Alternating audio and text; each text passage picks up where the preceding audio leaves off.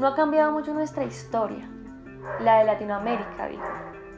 Hubo todo un proceso, el de aprender a leer y escribir como los colonos, quienes trajeron esas reglas. No ha cambiado mucho nuestra historia.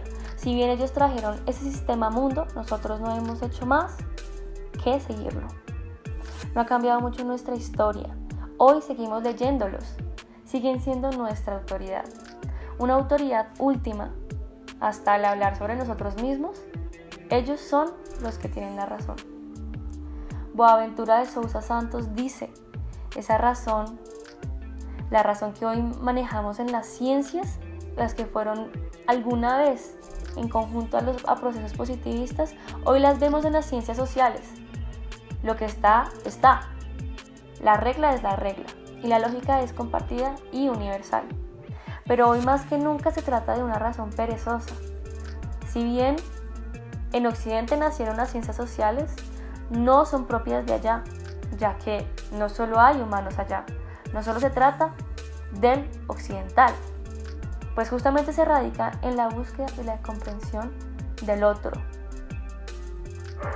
Esa razón problemática que dicta, pronuncia y normaliza, esa que nos ciega, que no nos deja pensar de otros modos para llegar a otros lugares o para llegar al mismo lugar, pero con un camino alterno. Boaventura de Sousa Santos presenta un problema epistemológico. ¿Desde dónde estamos pensando? ¿Desde dónde sale nuestra razón? De pronto nuestra historia cambiaría si seguimos bien de cerca los consejos o propuestas que trae de Sousa Santos para, como dice él, reinventar nuestra emancipación social hay que reinventar las reglas de las ciencias sociales. El primer paso es el de descolonizar nuestras mentes, cuestionarnos el valor de la fuente infográfica. Así podemos ir de lo occidental a lo global, a lo nacional, a lo local, a lo popular, a lo individual en experiencias. Esa razón que Sousa Santos llama perezosa, indolente, única y exclusiva, salen dos razones conflictivas. La metonímica, que trata de tomar una parte aparentemente total como lo completo, y asimismo el presente se limita, ya que también la realidad. Y la segunda razón problemática es la proléptica, que trata sobre conocer en el presente la historia futura una historia presuntamente infinita, como lo es la idea del progreso, del desarrollo, entre otras. Pero tranquilos, para ambas, de Sousa Santos trae propuestas de solución.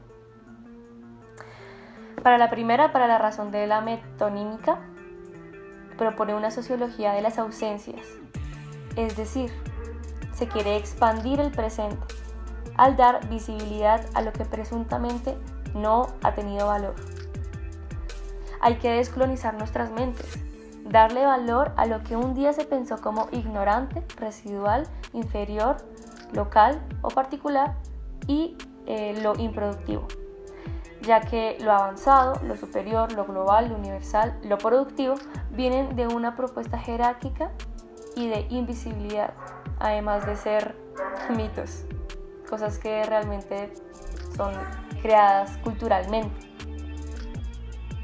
Y para la, segunda, para la razón proléptica, la solución sería una sociología de las emergencias, es decir, una teoría de la imposibilidad y cómo esta es totalmente posible, cambiante y por eso mismo limitado.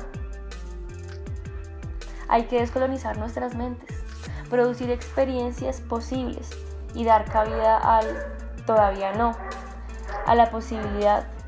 Claro que no es abstracto, pues se forma a partir de señales ya presentes. La epistemología del sur, como dice de Sousa Santos, podría cambiar un poco nuestra historia, por lo menos cambiar esa creencia o incluso fama de subdesarrollados, de residuales, de no occidentales y todo lo que eso significa. Creo que hoy es especial en estos tiempos de paro que pensemos y reflexionemos acerca de estos cambios que se necesitan. Hay paros en Colombia y es necesario revisar el porqué de lo que hacemos los antropólogos. Pues es muy difícil pensar para mí que quien estudia esto es por algún tipo de ambición económica. Creo profundamente, también hablando desde lo personal, que quien estudia antropología o alguna ciencia social es porque le interesa, le interesa saber cómo funciona, cómo funcionamos. Y claro, con esto nos encontramos con mucho dolor, no solo porque nos desmentimos tantas cosas, desnaturalizamos casi todo que duele, sino que además adquirimos una sensibilidad especial ante el sujeto marginado, ante la minoría abandonada, o la mayoría que sufren pobreza y en silencio, y no precisamente porque sean mudos biológicos. No es mi intención sonar paternalista, ni mucho menos, pero sí quiero hablar de la injusticia, sobre el cuerpo maltratado, sobre las manos vacías que traducen en hambre, y concuerdo con este sociólogo que tanto he mencionado, pues en él me baso para formar este diálogo. Él dice que, abro comillas, hay muchos lenguajes para hablar de la dignidad humana, para hablar de un futuro mejor, de una sociedad más justa. Creemos que ese es el principio fundamental de la epistemología que les propongo y que llamo epistemología del sur. Cierro comillas. Más adelante también dice que no hay justicia social global sin justicia cognitiva global.